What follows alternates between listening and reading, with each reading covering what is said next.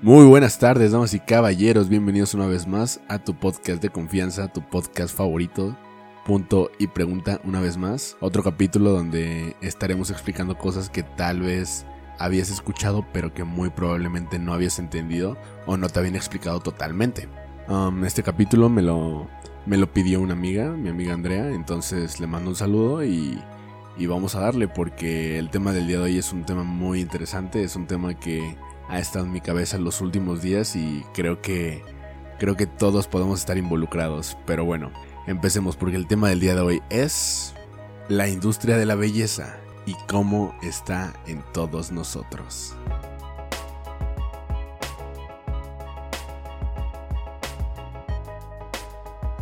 Sí, así te preguntes si eres hombre, si eres mujer, si eres niño, si eres adulto, seas quien sea, has estado involucrado en la industria de la belleza y no es para nada raro. O sea, lo primero que nos imaginamos cuando nos dicen la industria de la belleza, pues es básicamente maquillaje o sombras o ese tipo de cosas. Pero no, la industria de la belleza va mucho más allá. La industria de la belleza también involucra shampoos, involucra desodorantes y eso es solo lo superficial, vaya. Ya que, por ejemplo, la industria del maquillaje lleva desde tiempos ancestrales básicamente. Los egipcios usaban delineador para resaltar sus ojos y los griegos blanqueaban la piel con una mezcla de, harina y yeso entre otras cosas. Pero sí, o sea, la industria de la belleza ha estado desde hace mucho, mucho tiempo. Aunque en 1920 fue prohibido en algunos lugares de Estados Unidos, pero aún así, o sea, la gente seguía utilizando todo lo que conlleva el maquillaje para, para aligerar ciertas imperfecciones. Y ya de ahí, pues la gente lo, lo siguió usando, a tal punto que en 1948 el 90% de las mujeres adultas usaban lipstick. Y bueno, también la industria empezó a crecer un montón. Eh, les recomiendo que chequen la historia de Madame C.J. Walker, eh, que es como una Kylie Jenner de esa época, ya que ella empezó vendiendo maquillaje para, para los afroamericanos de, esa época. Y sí, fue una mujer súper billonaria. Empezó a abrir muchísimas tiendas en todo Estados Unidos y, y sí, se considera como una self-made billionaire porque, porque empezó desde cero. O sea, les digo, le están comparando con Kelly Jenner, pero la diferencia es que ella no tenía tal vez toda la publicidad o toda todo el renombre que hay alrededor de, Kylie Jenner. Y sí, también hay una serie muy buena que creo que, creo que lleva su nombre, se llama así Madame C.J. Walker, eh, que está en Netflix. Son más o menos tres capítulos que está súper, súper recomendable. Y bueno, ya también hablando del tema de Kylie Jenner, pues muchas, muchos influencers, muchos, muchas celebridades se han unido a toda esta industria, como por ejemplo Rihanna, Lady Gaga, como mencionamos Kylie Jenner. Hay también un influencer que se llama Jeffree Star, que igual empezaron a crear sus marcas de cosméticos porque es una industria muy, muy, muy redituable, en serio, tiene muchas ganancias. A tal punto que, por ejemplo, Rihanna, 75% de sus ingresos venían de su marca de cosméticos y solamente el 25% restante era de su música. Entonces sí, o sea, definitivamente es una industria donde hay mucho dinero. Y es que, por ejemplo, algunas marcas de ropa eh, del estilo de HM, marcas de lujo y también e-commerce o tiendas electrónicas que definitivamente no estaban en el nicho de, la industria cosmética o en la industria de la belleza, empezaron a cambiar su modelo de negocio para ya empezar a agregar ese tipo de productos, ese tipo de cosméticos. Por eso, tal vez si eres mujer, te habrás dado cuenta que últimamente en algunas tiendas ya empiezan a poner más productos de, belleza o más productos de... Sí, o sea, de la industria de la belleza. Como hombre no, no me había dado cuenta hasta apenas que empecé a ver los datos. Y sí, ya empiezas a ver en el catálogo de ciertas marcas que tal vez no pensabas que eran de belleza, tipo HM, que ya tienen toallitas húmedas o que ya tienen cosmetiqueras, que ya tienen ciertos productos que pues no, no pensarías que los venden ahí. Uno de los pioneros fue Sephora, que en 1999 empezó a ofrecer productos a diferentes precios. O sea, tenían, no sé, labiales de, de su marca que tal vez eran, no sé, los más económicos y también tenían labiales que eran de alta gama o de, de marcas de lujo. y entonces podían ofrecer diferentes precios. Y sí, tenían marcas prestigiosas, tenían marcas muy económicas y entonces así fue como el cliente empezó a ver que podía comprar tal vez de una mejor, con una mejor experiencia. Tal vez podía ir a un centro comercial y no tenía que ir a la farmacia o tenía que ir a, a lugares donde solamente le ofrecían una opción. Y es que Sephora se enfocó mucho en el retailing o ventas al por menor, que básicamente te ofrecían un lugar donde podías comprar un solo producto a un precio, la verdad, bastante accesible. Pero actualmente también ya hay otros modelos que estoy bastante seguro que si no fuera por el Internet o si no fuera por toda esta comunidad que existe en Internet, eh, las redes sociales son muy importantes aquí ya que no existirían algunas marcas. Por ejemplo, tenemos el caso de Kelly Jenner y de Jeffree Star, que ellos se enfocaron totalmente en el marketing. Solamente se enfocaron en promocionar su producto, en promocionar que era una buena marca, en promocionar que estaban vendiendo una imagen, te estaban vendiendo una imagen.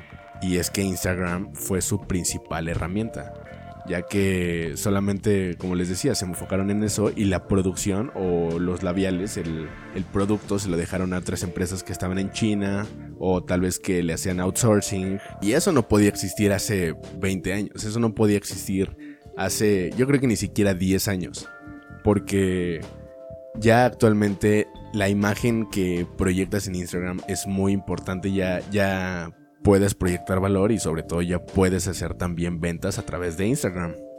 Pero también la realidad es que actualmente nuestra generación prefiere pagar por una buena calidad de producto. ¿Y a qué me refiero con esto?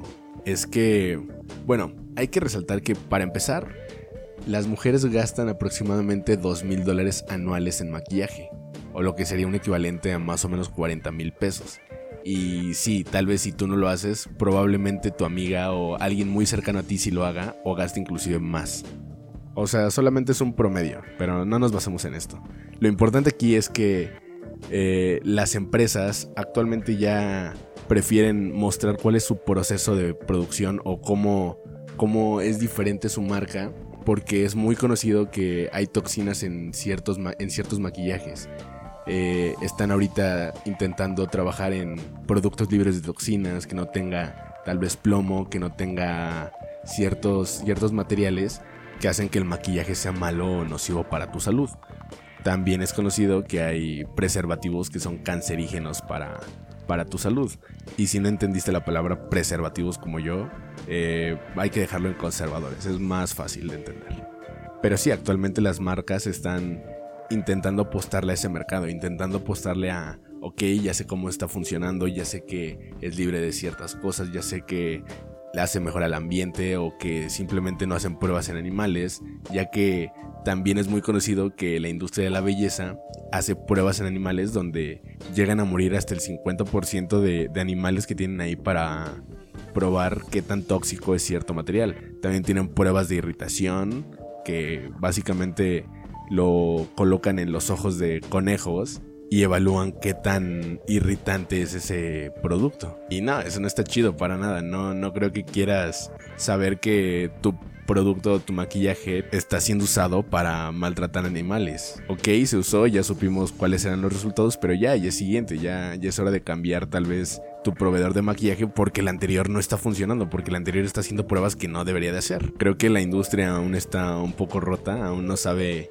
bien cómo reducir su impacto, pero muchas marcas están trabajando para lograr esa transparencia, que veas que sus procesos son mucho más limpios o que ya, ya los mejoraron. Y es que es una industria multibillonaria. Se estaba proyectando que en 2017 la industria valía 500 billones de dólares y para 2023 va a valer aproximadamente 800 billones de dólares. Y aquí un dato interesante y que me gusta mucho es que la mayoría de las empresas son administradas por mujeres. A mí me gusta mucho la tecnología, pero también una deficiencia que veo es que en muchas empresas tecnológicas la mayoría está administrado por hombres o muchos hombres llevan el cargo. Y sí, está padre que, haya diversidad o que también puedan demostrar que las mujeres pueden llevar no solamente una empresa sencilla, sino una empresa multibillonaria. Y solo para que se den una idea de los lujos que, que puede tener esta industria, encontré una crema corporal de 13 mil dólares y solamente era una onza. Pero obviamente el empaquetado estaba, uff, de los mejores que he visto. También encontré un jabón de 3.800 dólares, un manicure de diamantes que valía un millón de dólares el botecito. El botecito, un millón de dólares. Y también es muy conocido que los maquilladores, un muy buen maquillador, cobra muy muy caro, ya que llegan a tener salarios anuales de 124 mil dólares o más o menos 2 millones y medio de pesos.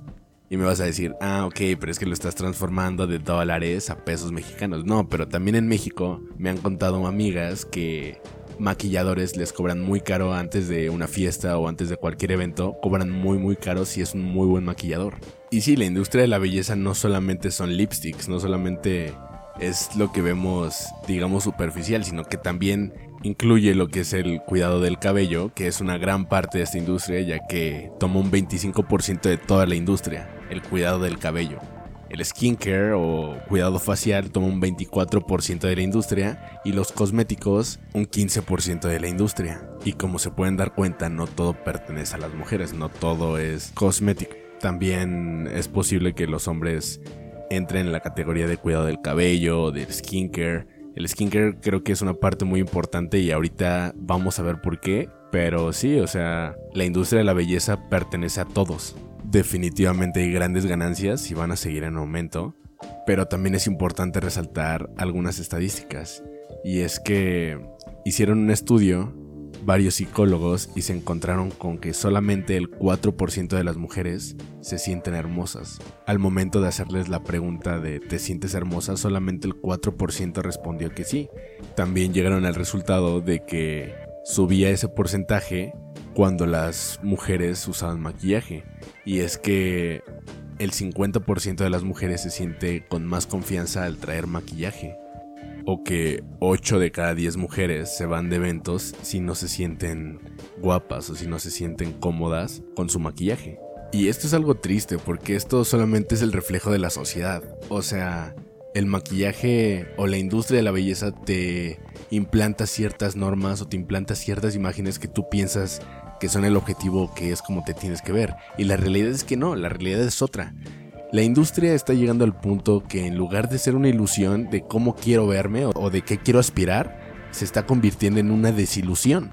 Y aquí es un problema porque las mujeres inseguras afectan a la sociedad. No está bien tener mujeres inseguras en nuestra sociedad. No está bien convivir con mujeres inseguras o que no se sienten, no sé, no se sienten cómodas por cómo se ven o de qué imagen proyectan.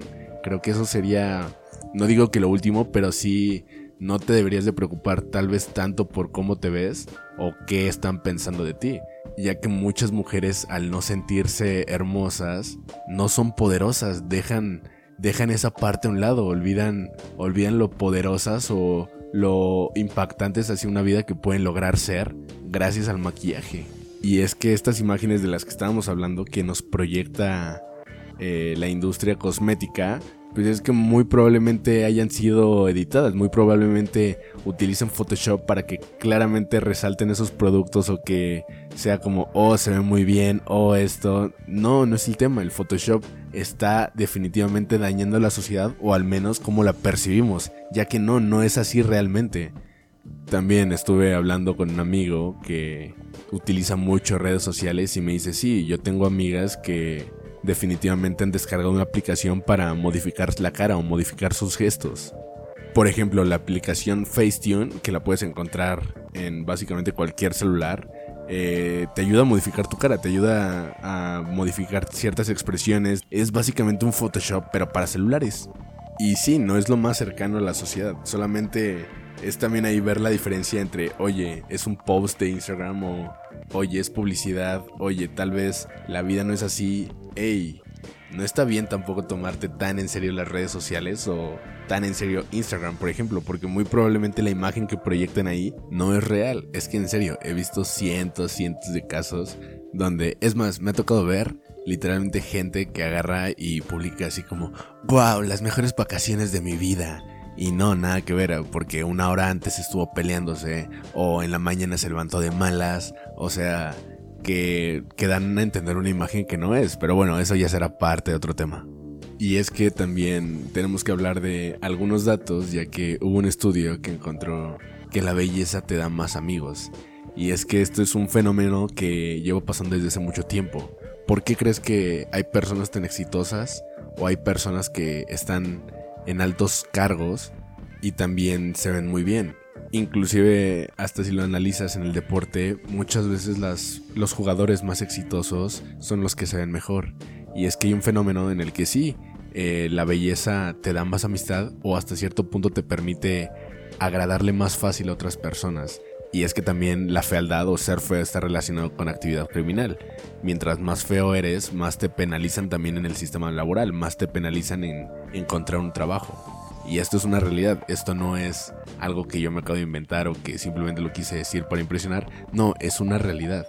Muchas veces igual analizan lo del lado contrario, cuántas, cuántos criminales no se ven mal o, simplemente tienen una expresión fea. Imagínate este escenario. Una persona rubia de 20 años que se ve muy bien contra una persona igual, 20 años, pero que tal vez sus rostros no le, no le ayudan o tiene unas expresiones que tal vez no son tan agradables para ver. ¿Quién es más fácil que logre asaltar un Oxxo? Pues claramente la segunda persona, ya que muy probablemente los mismos gestos o las mismas expresiones faciales que hace sean suficientes para con un arma ni siquiera tener que dar un tiro y asustar a la otra persona o asustar al cajero. Y esto me gustaría estármelo inventando, pero se las prometo que es real. Es un estudio en el cual, como mencionábamos, o sea, ser feo está relacionado con actividad criminal. Ser feo, mientras más feo eres, es más probable que estés inclinado a una actividad criminal. Y no por eso te estoy diciendo de que, ah, sí, tú eres feo, entonces ya eres criminal. No, nada que ver. No tendríamos que juzgar por ahí. Simplemente son datos estadísticos. Entonces, ¿cuál es la solución? Ok, Hugo, soy feo, entonces ya estoy destinado a terminar en una cárcel. No, es muy poco probable que pase eso. Bueno, siempre y cuando escuches este podcast. Pero, mira, la belleza no se puede cambiar. Podemos arreglarla o podemos hacer que se vea mejor. Y ese es el tema hacer que se vea mejor. ¿Por dónde empezar? Ok, empieza por dormir bien, ya que privarte del sueño interrumpe el proceso de regeneración o de curación de la piel, empezando por ahí. Y es que también el no dormir te lleva a un ciclo que es casi casi interminable, porque no dormir te genera estrés, y el estrés te genera arrugas. Y entonces no puedes dormir porque tienes estrés que te genera arrugas. Entonces es un ciclo, o sea, ya entendiste, estrés genera arrugas, las arrugas te causan estrés que no te deja dormir y así hasta que te conviertes en un viejito a los 25 años. Esas son algunas soluciones, pero bueno, ahorita sigamos con el estudio. También el estudio encontró que en las relaciones sentimentales la apariencia del hombre es muy indiferente. Es muy indiferente de cómo se ve ante la mujer, ya que la apariencia de una mujer te llega a conseguir mejores relaciones o relaciones con un estatus tal vez un poco más alto. Y esto es importante ya que solamente es por cómo te ves. Muchas mujeres no se maquillan con el objetivo de atraer a una persona o de conseguir un novio, sino que lo hacen más que nada por el autocuidado o el self-care, que es algo muy importante, diría yo. O sea, primero se cuidan ellas para eventualmente gustarle a alguien más. Y es que una mujer maquillada tiene más posibilidades de éxito. Muchas veces es percibida con una mayor confianza, que es competente y también atractiva. Y esos son puntos positivos para ella, esos son puntos que quieras o no le ayudan a conseguir una reputación. Y eso al final es algo que, que ayuda, yo creo. Es algo que, que es para bien, porque pues simplemente está ayudando a una mujer a ser percibida de una mejor manera. Y sí, esas son algunas ventajas de usar maquillaje. Yo creo que la industria de la belleza se va a quedar, eh, va en aumento, eh, como lo analizábamos, y solamente debemos de aprender a llevarnos con ella, saber qué hacer, saber qué ponernos, qué es lo mejor para nuestra piel. Eh, definitivamente creo que, como mencioné, el skincare creo que es para todos, no solamente para mujeres o personas adultas. Yo creo que todos debemos de tener esa cultura y sí, solamente ser más conscientes de qué estamos consumiendo, conocer esos procesos y qué hay detrás, saber si la marca que estamos consumiendo lo está haciendo bien o lo está haciendo de la mejor manera. Yo creo que podemos conocer muchos daños que han causado, pero depende de nosotros revertirlos. Y solo como complemento, duerme bien. Duerme tus 7 horas, tus 8 horas con lo que tú creas que descansas y sin duda te va a hacer bien a tu piel. Como alguna vez dijeron, la belleza es subjetiva, depende de cada quien. Eh, los gustos son muy diferentes entre cada persona y yo creo que más allá de la belleza sí importa mucho el qué acciones hacemos, qué acciones eh, le ayudan a los demás, cómo los impactamos. Eso sin duda genera muy buena percepción de ti y más allá de la belleza de lo superficial, no, es más importante ser buenas personas, es más importante hacer buenas acciones, como les decía. Y por cierto, también duerman mucho. Hoy duerman sus 8 horas, mañana duerman sus 8 horas, estamos en cuarentena, creo que es un muy buen momento para reconciliarnos con el sueño y vamos a darle. Pero sí, esto ha sido todo por el día de hoy. Espero que les haya gustado el capítulo, me gustó mucho hacerlo. Y si tienen alguna duda o les gustaría conocer más sobre algún tema, déjenlo en los comentarios y sin duda lo vamos a analizar. No se olviden de seguirnos en nuestras redes sociales y ya, esto ha sido todo por el día de hoy. Yo soy tu host, Hugo Castillo, y nos vemos hasta la próxima. Cuídate.